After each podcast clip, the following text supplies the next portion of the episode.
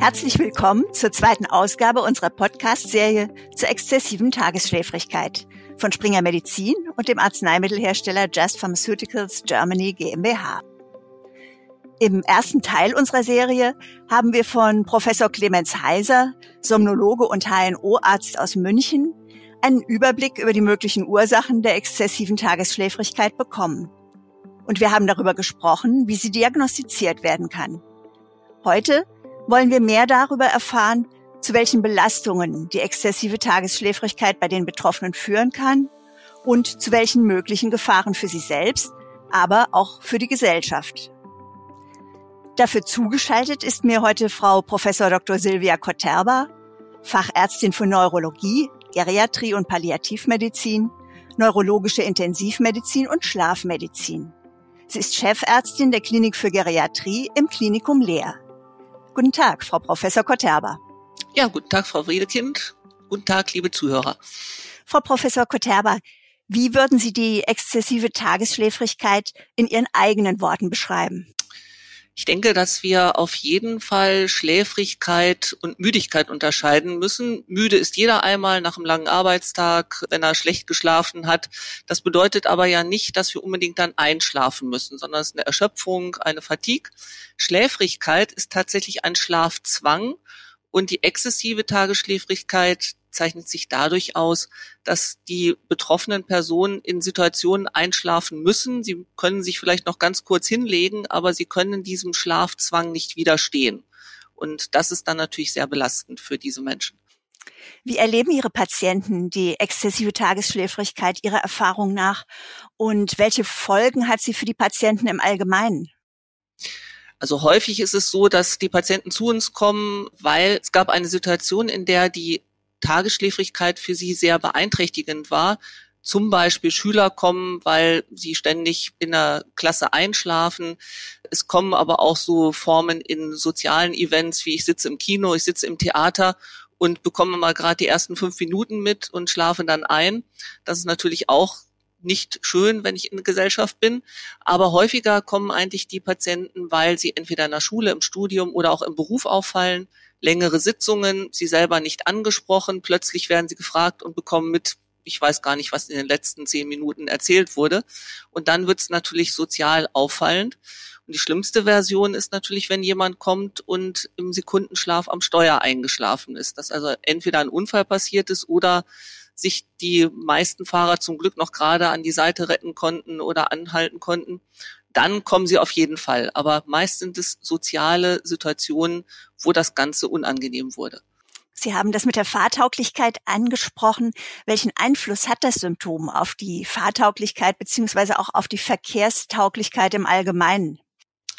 Also Tagesschläfrigkeit ist ganz lange nicht aufgetaucht in den entsprechenden Richtlinien. Es gibt ja von der Bundesanstalt für Straßenwesen verschiedene Erkrankungen, die dort genannt werden, die bedingen, dass jemand nicht fahrtauglich ist. Wir kennen alle die Epilepsie. Da tritt aber letztendlich auf Zustand nach Schlaganfall, hohe Diabeteswerte, schlecht eingestellter Blutdruck.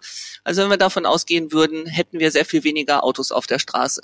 Und es ist dann klar geworden, dass die Tagesschläfrigkeit eigentlich zu Recht nicht wahrgenommen wurde. Aber gerade wenn wir Lkw-Fahrer hatten, ist aufgefallen, Unfälle unklarer Ursache. Plötzlich fuhr jemand gerade in der Nacht klare Straßenverhältnisse gegen den Baum oder gegen die Leitplanke. Und es ist dabei rausgekommen, dass gerade diese Lkw-Fahrer häufig einen Sekundenschlaf hatten. Und da kam letztendlich die ganze Forschung zur Fahrtauglichkeit in Fahrt. Man hat sich überlegt, was müssen wir uns anschauen. Und mittlerweile wissen wir, dass gerade in monotonen Situationen, in Nachtfahrten, die Tagesschläfrigkeit sehr häufig Unfallursache ist, aber nicht unbedingt danach gefragt wurde. Und das hat dazu geführt, dass dann so ungefähr 2007 ähm, die Tagesschläfrigkeit mit, also es hieß dann Schlafstörung mit Tagesschläfrigkeit, in diese Begutachtungsleitlinien aufgenommen wurde und ganz klar darin steht, jemand, der tagesschläfig ist, darf nicht Auto fahren und er darf wieder Auto fahren, wenn das nicht mehr messbar ist. Und da hat sich dann sozusagen die ganze Gesellschaft für Schlafforschung, aber eben auch viele andere Experten haben sich dann zusammengesetzt und überlegt, ja, wie messe ich das denn? Was ist denn messbare Tagesschläfrigkeit? Und wie können wir feststellen, ob jemand fahrtauglich ist oder nicht?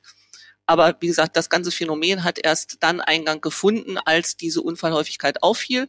Und mittlerweile stehen wir als Ärzte immer in der Frage, dürfen wir einem Patienten, der tagesschläfrig ist, erlauben, Auto zu fahren? Das ist eine, aber darf der auch Berufskraftfahrer sein? Denn die trifft es noch viel häufiger. Was passiert denn dann, wenn jemand trotz dieser Tagesschläfrigkeit weiterfährt?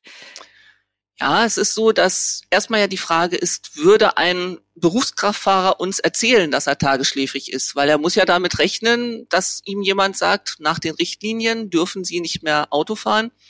Da haben wir allerdings relativ gute Erfahrungen gemacht, also schon allein bei den arbeitsärztlichen Untersuchungen, wenn jemand also einen Führerschein der Klasse 2 hat oder der Gruppe 2, so heißt es ja, hat, dann muss eben auch gefragt werden oder muss getestet werden, ob es Reaktionsstörungen gibt oder ob da entsprechende Auffälligkeiten sind da ist es eher so, wenn eine Tagesschläfrigkeit angegeben wird, ist sie eher untertrieben, aber es gibt ja Fragebögen und wenn wir die Menschen hinterher nochmal nach einer Therapie fragen, wie schläfrig waren sie denn wirklich, dann geben sie häufig zu, eigentlich war ich noch schläfriger, als ich so eingeschätzt habe. Aber es ist eben so, wenn die Menschen uns das nicht angeben, können wir nicht weiter nachforschen, dann ist es so. Wenn es angegeben wird, dann müssen wir dem nachgehen und müssen entsprechend aufklären. Und die Aufklärung wird auch dokumentiert, entweder im ärztlichen Gespräch, dann im entsprechend in der Akte. Meist lassen wir uns das entweder gegenzeichnen oder machen die Aufklärung in Gegenwart von Zeugen, Krankenschwestern, Pflegepersonal. Und wenn jemand sich nun gar nicht daran hält, dann ist es ganz wichtig, dass wir es dokumentiert haben, weil sonst wären wir als Ärzte verantwortlich, wenn etwas passiert prima ist ja immer ein Fahrer dafür verantwortlich, dass er auch fahrtauglich ist und dass er seine Eigenverantwortung auch wahrnimmt. Das heißt nochmal, ein Mensch, der weiß, dass er nicht Auto fahren darf und es trotzdem tut, wird erstmal belangt. Und dann ist es völlig egal, was die Ursache ist. Wenn ich also einem tagesschläfrigen Patienten sage, Sie dürfen nicht Auto fahren und er macht das, dann ist er erstmal verantwortlich und muss alle Konsequenzen tragen und könnte zum Beispiel sagen, ich bin nicht aufgeklärt worden, deshalb müssen wir das schreiben.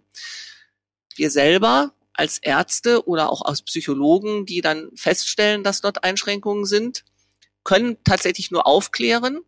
Wir dürfen diese Menschen gar nicht melden, weil wir dann unsere Schweigepflicht durchbrechen würden. Das heißt, wir dürfen nur eine Meldung machen, wenn Gefahr für andere ist. Also nehmen wir nochmal den Busfahrer von dem wir feststellen, der ist tagesschläfrig und sagt aber, morgen gehe ich wieder zur Arbeit und fahre wieder Bus.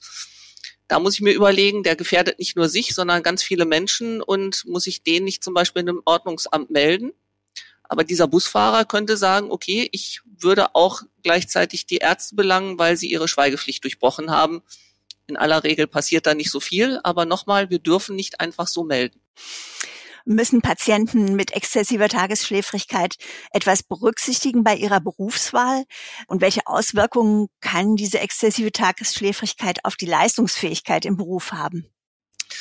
Ja, ich glaube, jeder hat ja schon mal erlebt, dass er vielleicht schläfrig ist. Also wir Ärzte kennen das nach dem Nachtdienst und sagen, gut, am nächsten Tag werden wir jetzt nicht unbedingt eine Prüfung schreiben wollen, weil die Konzentration da nachlässt.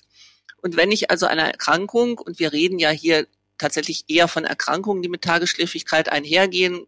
Im neurologischen Bereich würde ich da die Narkolepsie sehen, im pneumologischen Bereich eher das schwere Schlafapnoe-Syndrom. Dann ist es so, dass wir ja überlegen müssen, können wir das gut behandeln? Dann dürfen die Menschen jegliche Berufe ergreifen. Es gibt aber leider eben auch Patienten, wo wir trotz guter Behandlung es nicht wirklich wegbekommen, dass in Monotoniesituationen diese Schläfrigkeit einsetzt. Und deshalb raten wir zum Beispiel Narkolepsie-Patienten, möglichst keinen Beruf zu ergreifen, der mit viel Monotonie einhergeht. Also ein, natürlich ein Bürojob ist so, dass nicht viel passieren kann, wenn jemand einschläft, aber natürlich schafft er nicht sein Pensum und das wird ja auch auffallen. Und ein Narkolepsie-Patient ist immer viel besser beraten, wenn er eine Tätigkeit hat, wo er auch mal aufstehen kann, wo er auch motorisch aktiv ist, wo er unterschiedliche Tätigkeiten macht. Genauso geht es natürlich, wenn, wenn er jetzt Langstreckenfahrten unternehmen müsste, das würden wir auch nicht gerade vorschlagen, sondern dann vielleicht lieber einen Taxijob, wo man also kurze Fahrten hat. Und es kommt ja bei der Tagesschläfrigkeit, wenn ich die Narkolepsie ansehe, zum Beispiel noch die Kataplexie hinzu, also noch ein anderes Symptom der Erkrankung. Das heißt, den Narkolepsie-Patienten raten wir auch vielleicht eher nicht einen Beruf zu wählen, in dem eine Absturzgefahr besteht. Also Dachdecker, ähnliches würden wir nicht empfehlen, weil sowohl durchs Einschlafen als auch durch die Kataplexie dann eben Unfälle passieren können.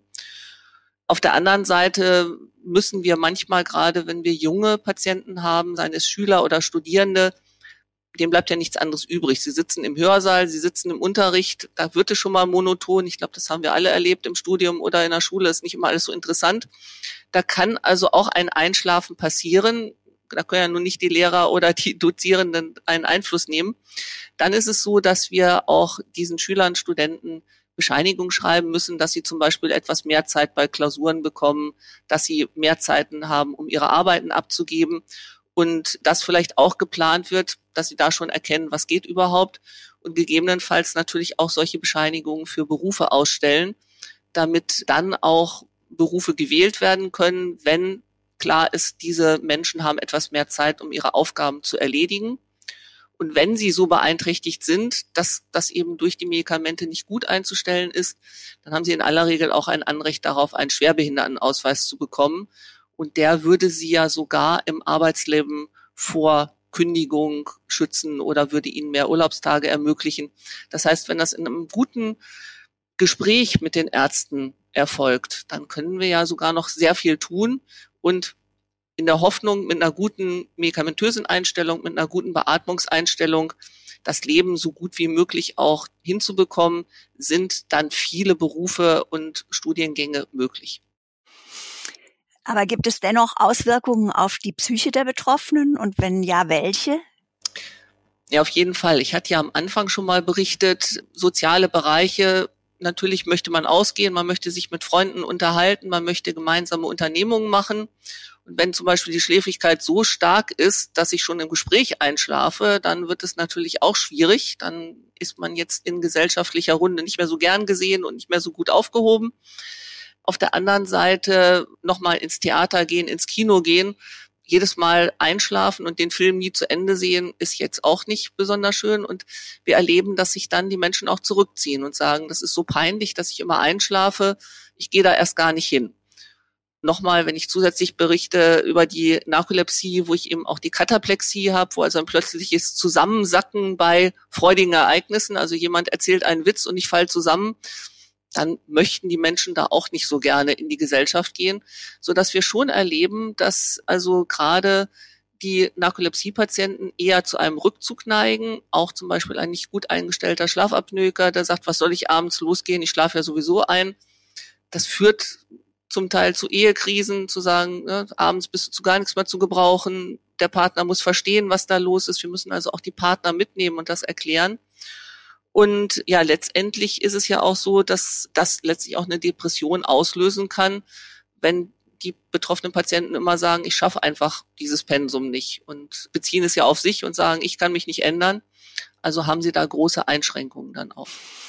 Jetzt abgesehen von den persönlichen Erfahrungen, wie schätzen Sie sozioökonomische Folgen für die Gesellschaft ein durch die exzessive Tagesschläfrigkeit? Auch da erleben wir, dass leider viele dieser Patienten erstmal gar keine richtige Diagnose bekommen. Also gar nicht selten, dass eine Narkolepsie 20 Jahre schon besteht. Und das heißt, naja, das ist der, der immer einschläft. Und dann wird das zum Teil ja auch gesagt, die sind zu faul, die wollen nicht. Also ganz schlimme Attribute, die diesen Menschen zugeschrieben werden.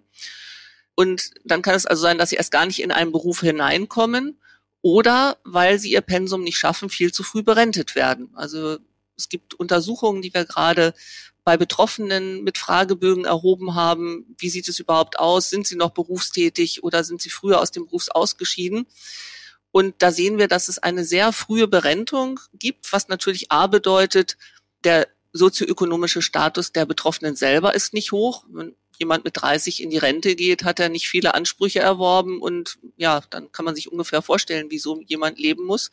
Und auf der anderen Seite müssen wir uns natürlich überlegen, wenn diese alle zu früh ausscheiden, wie lange sind sie noch in einer Rente und wie lange müssen noch Rentenzahlungen erfolgen. Das hat ja schon eine Auswirkung. Und wir sehen auch durch diese Diagnostik, aber auch durch die entsprechenden depressiven Phasen, die kommen, beanspruchen oder benötigen diese Patienten viel häufiger auch eine ärztliche Betreuung. Und es gab mal eine Studie, wo sie in einem dänischen Register über mehrere Jahre zum Beispiel Narkolepsie-Patienten verfolgt wurden, um zu gucken, was bedeutet das denn, welche Behandlungskosten entstehen, wenn keine vernünftige Behandlung erfolgt ist, wenn sie insuffizient ist. Und es wurde so festgestellt, dass die ungefähr 11.000 Euro indirekte oder direkte Behandlungskosten für eine nicht gut eingestellte Narkolepsie im Jahr haben.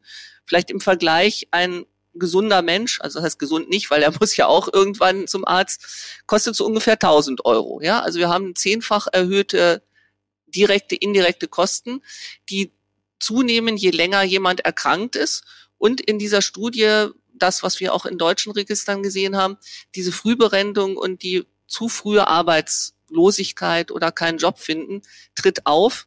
Und das bedeutet natürlich auch, dass wir auf jeden Fall sehen müssen, mehr in die Arbeitsstätten hineinzugehen, mehr in die Aufklärung der Bevölkerung. Was ist das eigentlich, um sowas zu verhindern? Und ich glaube, wir haben da schon sehr viel als Schlafmediziner erreicht. Also als ich angefangen habe zu studieren, ich glaube, da wusste ich gar nicht, dass es eine Narkolepsie gibt. Ein Schlafapnoe-Syndrom hatte man schon mal was von gehört. So in den 90er Jahren ging das ja richtig los mit der Schlafmedizin. Und wir waren damals auch in Bochum so eines der ersten Schlaflabore, die interdisziplinär gearbeitet haben, die gesagt haben, jetzt ist der Patient im CPAP-Gerät eingestellt, warum ist der denn immer noch so schläfrig? Und stellten plötzlich fest, der hat noch was anderes wir haben ja nicht nur die Narkolepsie, es gibt ja auch andere Stoffwechselerkrankungen, die zu einer Schläfrigkeit führen. Es gibt psychische Erkrankungen, die dazu führen. Also wir haben versucht, da einfach nachzuschauen und haben da viel bewirkt. Und auf der anderen Seite dadurch, dass, glaube ich, mittlerweile jeder schon mal was von plötzlichem Sekundenschlaf, Einschlafen am Steuer, wie gefährlich ist das gehört hat, kommen A, sehr viel früher die Menschen, die betroffen sind, aber wir erleben eben auch sehr viel früher, dass wir junge Patienten haben, dass wir wirklich die 14- bis 16-Jährigen haben, wo wir jetzt die Narkolepsie feststellen. Und die können wir jetzt früh behandeln und können denen einen viel besseren Weg in ihre weitere berufliche und soziale Laufbahn ebnen. Und ich glaube, dadurch, dass das so früh anfängt, werden wir diese sozioökonomischen Folgen, die wir bisher sehen, dann auch abmildern können und auch in Zukunft dafür sorgen, dass das einfach viel besser vorangeht. Und das ist natürlich ein wesentlicher Punkt der Schlafmedizin, dass wir in die Öffentlichkeit kommen, dass einem immer mehr Interesse dafür ist und dass wir in Zukunft, denke ich, solche Dinge viel besser behandeln können. A, stehen uns viel mehr Medikamente zur Verfügung. Wir können also dafür sorgen, dass Schläfrigkeit behandelt wird. Aber wir können eben auch viel früher einschreiten. Wir werden es nicht wegkriegen. Es wird immer Einschränkungen geben. Aber die schlimmen Folgen, wie das eine sozioökonomisch, was Sie gesagt haben, also Verlust des Arbeitsplatzes. Aber was ich besonders viel gemacht habe, eben die Unfallforschung, Einschlafen am Steuer, was passiert da? Das haben wir sehr viel mehr im Griff und können sehr viel mehr für die Patienten tun. Also bei uns im Schlaflabor geht fast jeder neurologische Patient, aber auch jeder Schlafpatient durch eine neuropsychologische Testbatterie, wo wir Reaktion, Aufmerksamkeit testen und wir können viel bessere Ratschläge geben. Ganz herzlichen Dank Ihnen, Frau Professor Koterba, für diese Einblicke in die doch erheblichen Belastungen und auch die Risiken für Patienten mit exzessiver Tagesschläfrigkeit.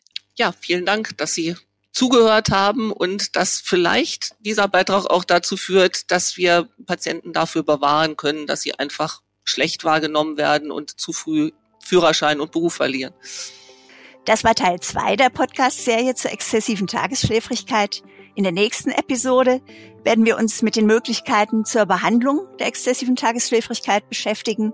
Unser Gesprächspartner wird dann Holger Wörle, Pneumologe und Schlafmediziner aus Ulm sein. Ich freue mich schon jetzt und hoffe, dass Sie dann auch wieder mit dabei sind.